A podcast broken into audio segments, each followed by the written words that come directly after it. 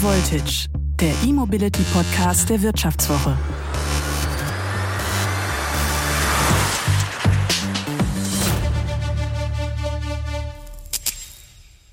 Hallo, mein Name ist Martin Seiwert. Herzlich willkommen bei High Voltage. Was hat sich bei den E-Autos in der vergangenen Woche getan? Toyota hat beim Verkauf von Autos mit Elektroantrieb die 20 Millionen Grenze überschritten.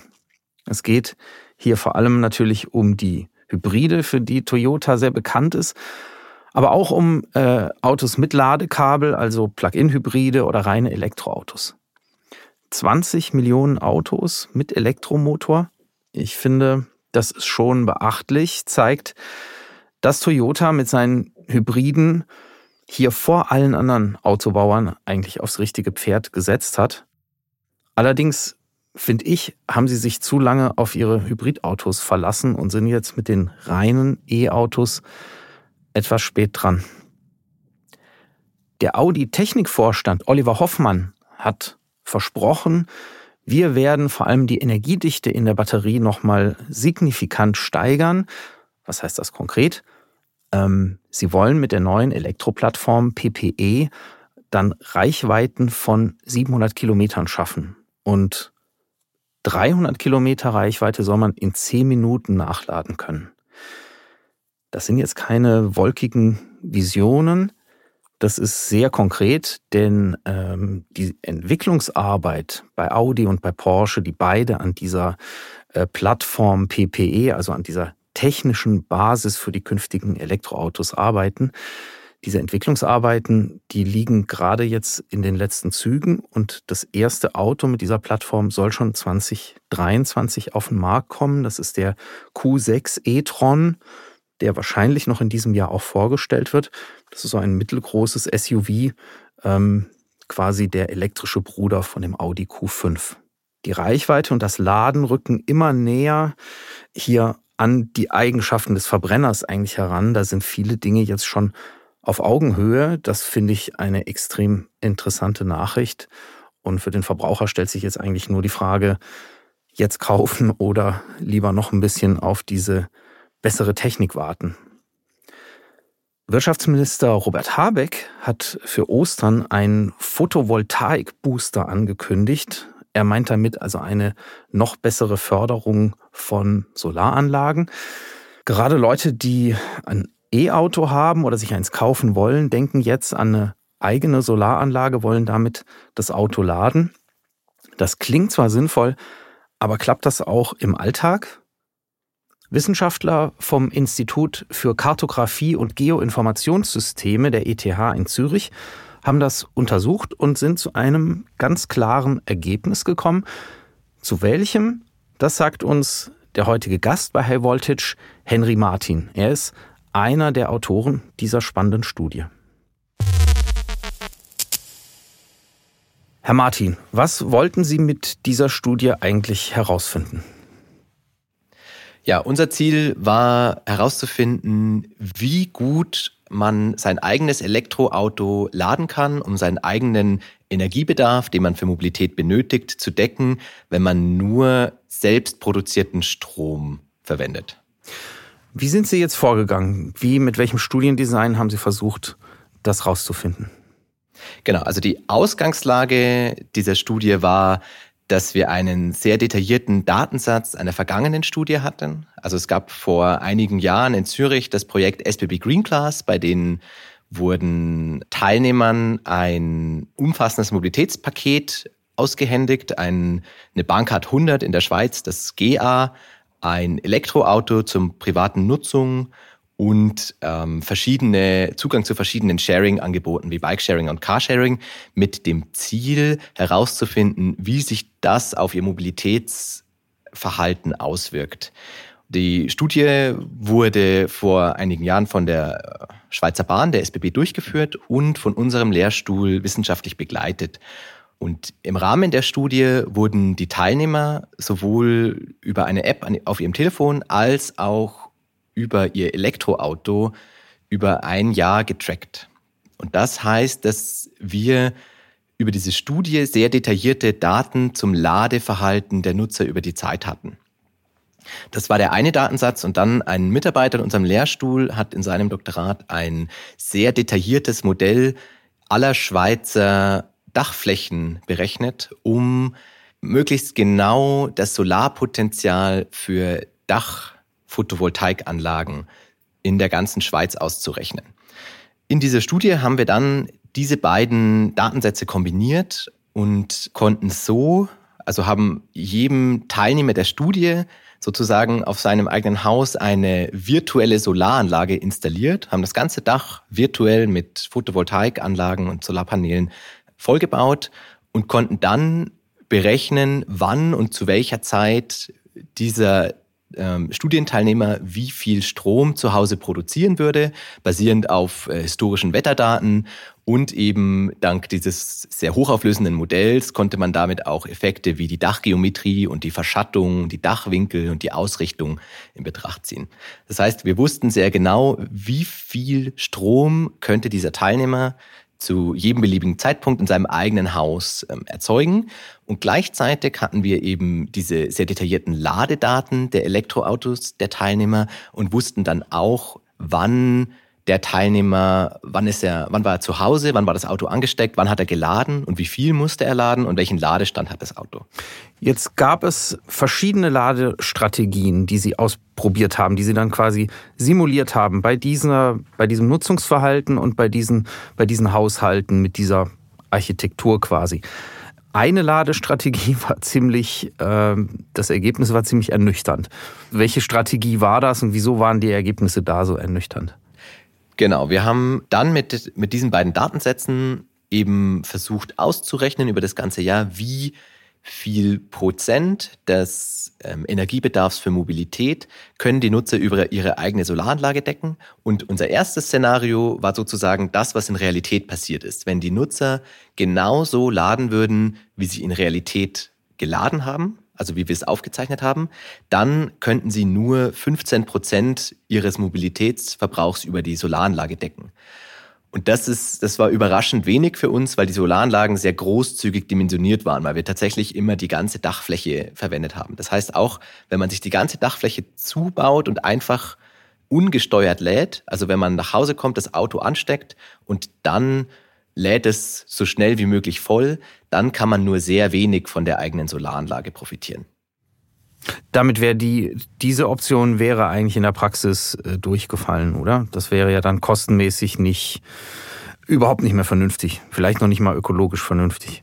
Ähm, genau, also das haben wir jetzt nicht analysiert, aber das ist sozusagen der Standard, wie er verwendet wird, wenn man kein gesteuertes Laden verwendet. Also wenn man ungesteuert lädt und nach, mit dem Auto nach Hause kommt und dann ist es noch hell, man steckt das Auto an, dann lädt es mit äh, so schnell wie möglich voll, also dann normalerweise 11 Kilowatt. Und das ist gerade, wenn man abends nach Hause kommt, zu viel Strom auf einmal für die Solaranlage. Also wenn jetzt die Solaranlage abends noch, weiß nicht, bis zu drei Kilowatt vielleicht liefert, dann müsste man, obwohl man noch mehrere Sonnenstunden zur Verfügung hat, zusätzlichen Netz, äh, Energie aus dem Netz beziehen, auch wenn die Sonne noch scheint. Mhm. Das ist das Problem am ungesteuerten Laden in Bezug auf die Elektromobilität. Okay, das ist ungesteuert. Ich mache es einfach so, ganz genau, wie ich es gewohnt bin, äh, an einem Netz, an dem quasi immer das gleiche, die gleiche Leistung anliegt. Es hat sich aber dann herausgestellt, dass es doch sehr sinnvoll sein kann. Was genau haben Sie dafür dann anders simuliert? Genau, dann haben wir verschiedene ähm, hypothetische Szenarien oder Smart Charging Szenarien verwendet, um rauszufinden, wie gut könnte man denn dann das Elektroauto mit der eigenen Solaranlage laden, wenn man gesteuertes Laden verwendet. Und äh, unser Ziel war, verschiedene, ich sag mal, Eskalationsstufen zu simulieren. Und die erste Stufe, die wir hatten, da war das Ziel, einen möglichst minimalen Eingriff in das Ladeverhalten des Nutzers zu setzen. Und da haben wir uns ähm, Regeln festgesetzt, und zwar, dass immer, wenn der Nutzer das Auto ansteckt und aussteckt, muss unser simulierter Ladestand mit dem realen Ladestand in den Daten übereinstimmen. Das heißt, wenn ein Nutzer an einem sonnigen Tag nicht lädt und das Auto fast leer ist, dann dürften wir in diesem Szenario diese produzierte Solarenergie auch nicht verwenden, weil es eben in den Daten auch so war. Und da haben wir festgestellt, dass mit diesen sehr simplen Veränderungen bereits 56 Prozent des Gesamtenergiebedarfs über alle Nutzer über das ganze Jahr im Durchschnitt gedeckt werden können. Und dieser große Schritt, der hat uns dann doch sehr überrascht. Also welchen großen Einfluss auch eine, eine sehr, ich sag mal, dumme Steuerung oder ein sehr einfacher Smart Charging Algorithmus hat.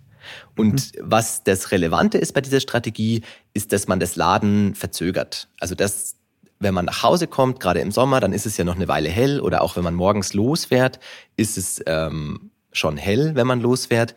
Und dann ist es eben wichtig, dass das Auto nicht sofort voll lädt, sondern nur so viel lädt, wie Solarenergie produziert wird und sich dann vielleicht noch einige Prozent der Batterie übrig lässt für den nächsten Tag, damit man die Zeit am Morgen auch mitnehmen kann.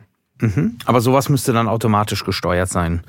Ganz genau. Sonst, sonst muss ich ja ständig drüber nachdenken, wann es jetzt ja. hell ist und ob mein Auto lädt oder nicht. Ganz genau, das müsste automatisch gesteuert sein.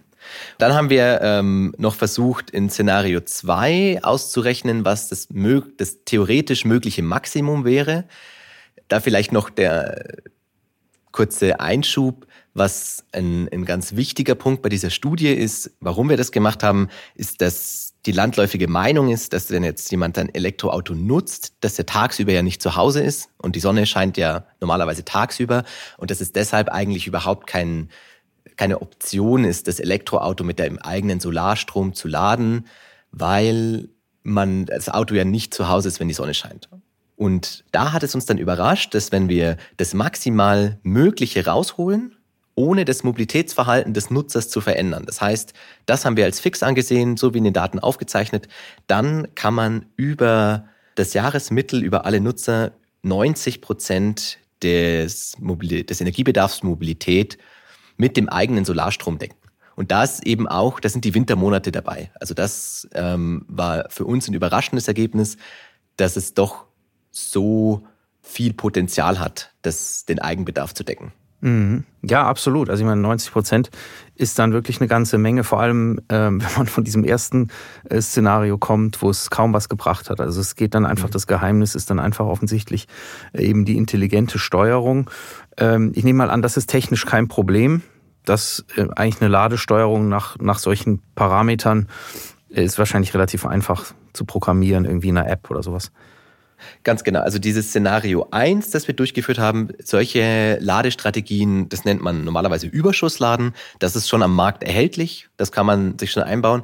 Szenario 2, das theoretische Maximum, das ist deutlich schwieriger, weil da geht es dann darum, da ist es sehr wichtig, die Erzeugung der nächsten Wochen oder des nächsten Tages vorherzusagen und auch den Energiebedarf für Mobilität vorherzusagen. Dass man weiß, wie voll muss mein Auto morgen wirklich sein. Und da, denke ich, gibt es am Markt jetzt noch nicht so viel zu haben. Und das wird sicherlich, also das ist ja ein theoretisches Maximum, das heißt, es wird sicher nie erreicht, diesen 90 Prozent. Aber man kommt natürlich, je mehr künstliche Intelligenz und je, je mehr die Forschung da fortschreitet, immer näher an dieses theoretische Maximum. Da muss die App muss quasi wissen, zum Beispiel, äh, welches Wetter ich dann habe in den nächsten Tagen und darauf das Laden dann abstimmen. Ganz genau. Also die Wetterprognosen und die Solarerzeugungsprognosen, die sind schon relativ gut entwickelt. Das Problem dabei sind die Prognosen für den Mobilitätsbedarf. Der ist bei Menschen, also gerade wenn man das, das Individuum anschaut, oft relativ chaotisch. Es gibt einen sehr regulären Anteil, der typischerweise das Pendelverhalten ausmacht. Dann fährt der, man fährt jeden Tag in die Arbeit, aber Manchmal fährt man dann eben nachmittags doch noch in den Zoo oder irgendwo anders hin. Und das vorherzusagen ist extrem schwierig. Ich bin dann auch nicht immer mit vollem Akku unterwegs. Das macht ja vielleicht manche Menschen nervös. Ja. Weil ja die Anlage simuliert, wie viel ich nur wirklich brauche, ja, und mir kein Überschuss da reinlädt. Also das ist ähm, der Schritt von Szenario 1 zu Szenario 2, ist, dass der Akku nicht immer voll ist. Und da, denke ich, muss sich dann jeder sein, seine persönliche Schmerzgrenze überlegen. Und je niedriger man die ansetzt, desto mehr kann man den Eigenbedarf über Solarstrom decken, weil man sozusagen auf den nächsten sonnigen Tag warten kann. Jetzt wäre ja eine völlig naheliegende, ganz platte Lösung wäre einfach, ich mache mir noch einen riesigen Batteriespeicher zu der Anlage dazu und kann dann auch das Auto aus diesem Batteriespeicher laden. Das haben Sie auch untersucht. Was, was war denn da das Ergebnis? Das haben wir auch untersucht. Das war dann unser Szenario 3. Bei dem haben wir die gleichen Annahmen getroffen wie bei Szenario 2.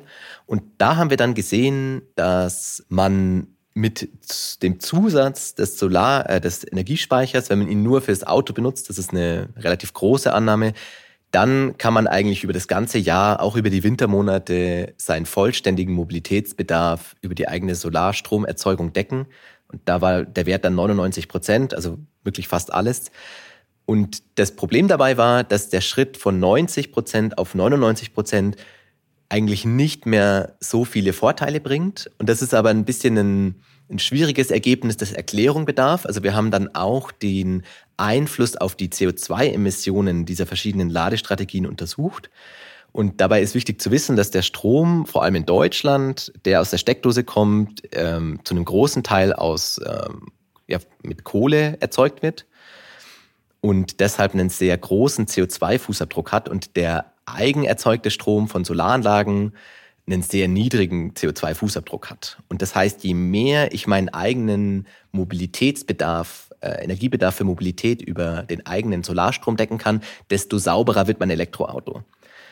Und jetzt war bei Szenario 3 das Problem, dass der Speicher in der Erzeugung, also in der Herstellung auch natürlich sehr viel Energie braucht und deshalb einen großen CO2-Rucksack mitbringt und der Schritt von 90 Prozent auf 99 Prozent, also von Szenario 2 auf Szenario 3, nicht mehr genug Ersparnisse bringt in CO2-Hinsicht, um das wettzumachen. Das heißt, es wäre nachhaltiger, Szenario 2 zu nutzen, also ohne Energiespeicher, als Szenario 3 zu nutzen.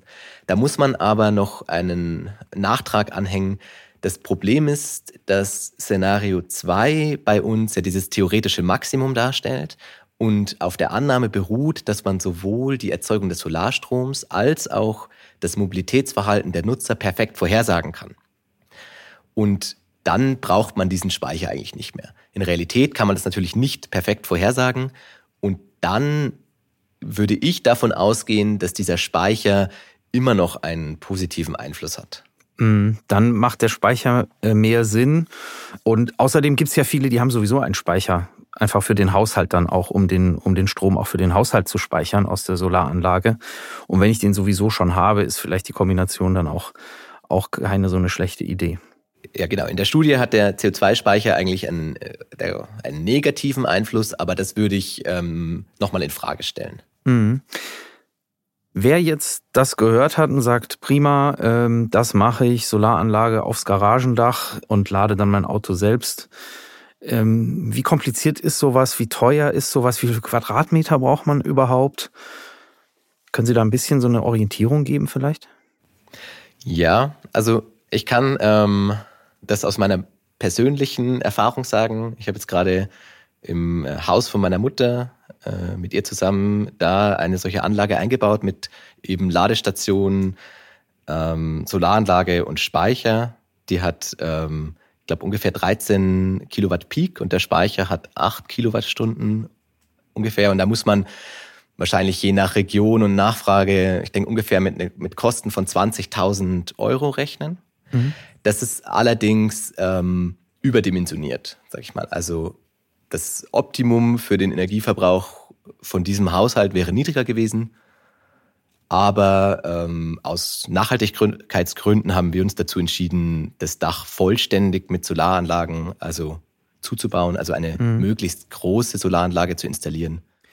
Jetzt gibt es ja in München ein Startup, Sono Motors heißt das, das äh, will ein Auto auf den Markt bringen, das quasi komplett mit Solarzellen bedeckt ist. Für wie sinnvoll halten Sie so ein Solar-Elektroauto? Also ich denke, es ist sicher eine interessante Idee und ähm, es kommt wahrscheinlich darauf an, wie weit die Preise für Solarpaneele fallen und auch, ich nehme an, dass man da eine Spezialtechnologie braucht, damit man das im, im, in der Karosserie verwenden kann, aber da habe ich jetzt keinen Einblick. Ansonsten glaube ich, dass das Auto ja doch viel im Schatten steht. Also da würde ich eher auf ähm, die Überdachung des Parkplatzes mit Solarpanelen setzen als darauf das Dach mit Solarpanelen zu setzen. Aber ich habe dazu keine fundierte Meinung. Also das ist jetzt nur meine private Meinung. Ja, prima. Vielen Dank dafür. Das äh, fand ich aber trotzdem einen guten letzten Punkt. Ähm, dann haben wir nochmal die Brücke geschlagen sozusagen zum, zur Garage, zum Garagendach ähm, und äh, zur Sinnhaftigkeit des Ganzen auf dem Dach. Wirtschaftsminister Habeck hat den Photovoltaik-Booster versprochen. Man fragt sich, was er da noch boostern will, denn die Nachfrage nach Solaranlagen explodiert sowieso schon. Laut einer aktuellen Umfrage plant jeder vierte Hausbesitzer in Deutschland die Installation einer Solaranlage. Das wäre aber 17 mal so viel wie im vergangenen Jahr. Das ist verständlich. Die Strompreise sind hoch. Wir haben einen Elektroautoboom und äh, Russlands Krieg gegen die Ukraine äh, ist sicherlich auch ein Grund, warum viele einfach ihre Energie am liebsten selber erzeugen wollen. Ich fürchte aber, für viele Hausbesitzer wird das nichts werden mit der Solaranlage in diesem Jahr, denn äh, so viele Installateure gibt es in Deutschland einfach nicht, dass sie dieses Arbeitsvolumen bewältigen könnten. Und auch der Nachschub an Solarzellen, an Wechselrichtern, Batteriespeichern ähm, wird das wahrscheinlich nicht hergeben. Trotzdem aber ist es extrem sinnvoll, sich jetzt mit einer Solaranlage zu befassen, wie wir heute gehört haben, gerade auch als Elektroautobesitzer. Das war High Voltage. Vielen Dank, dass Sie heute wieder dabei waren. Für alle, die mehr über Elektroautos wissen möchten, haben wir ein Angebot. Sie können die Wirtschaftswoche fünf Monate lang zum halben Preis lesen. Mehr Infos dazu gibt's unter www.vivo.de slash highvoltage-abo. Der Podcast wurde produziert von Anna Höhnscheid und Florian Högerle.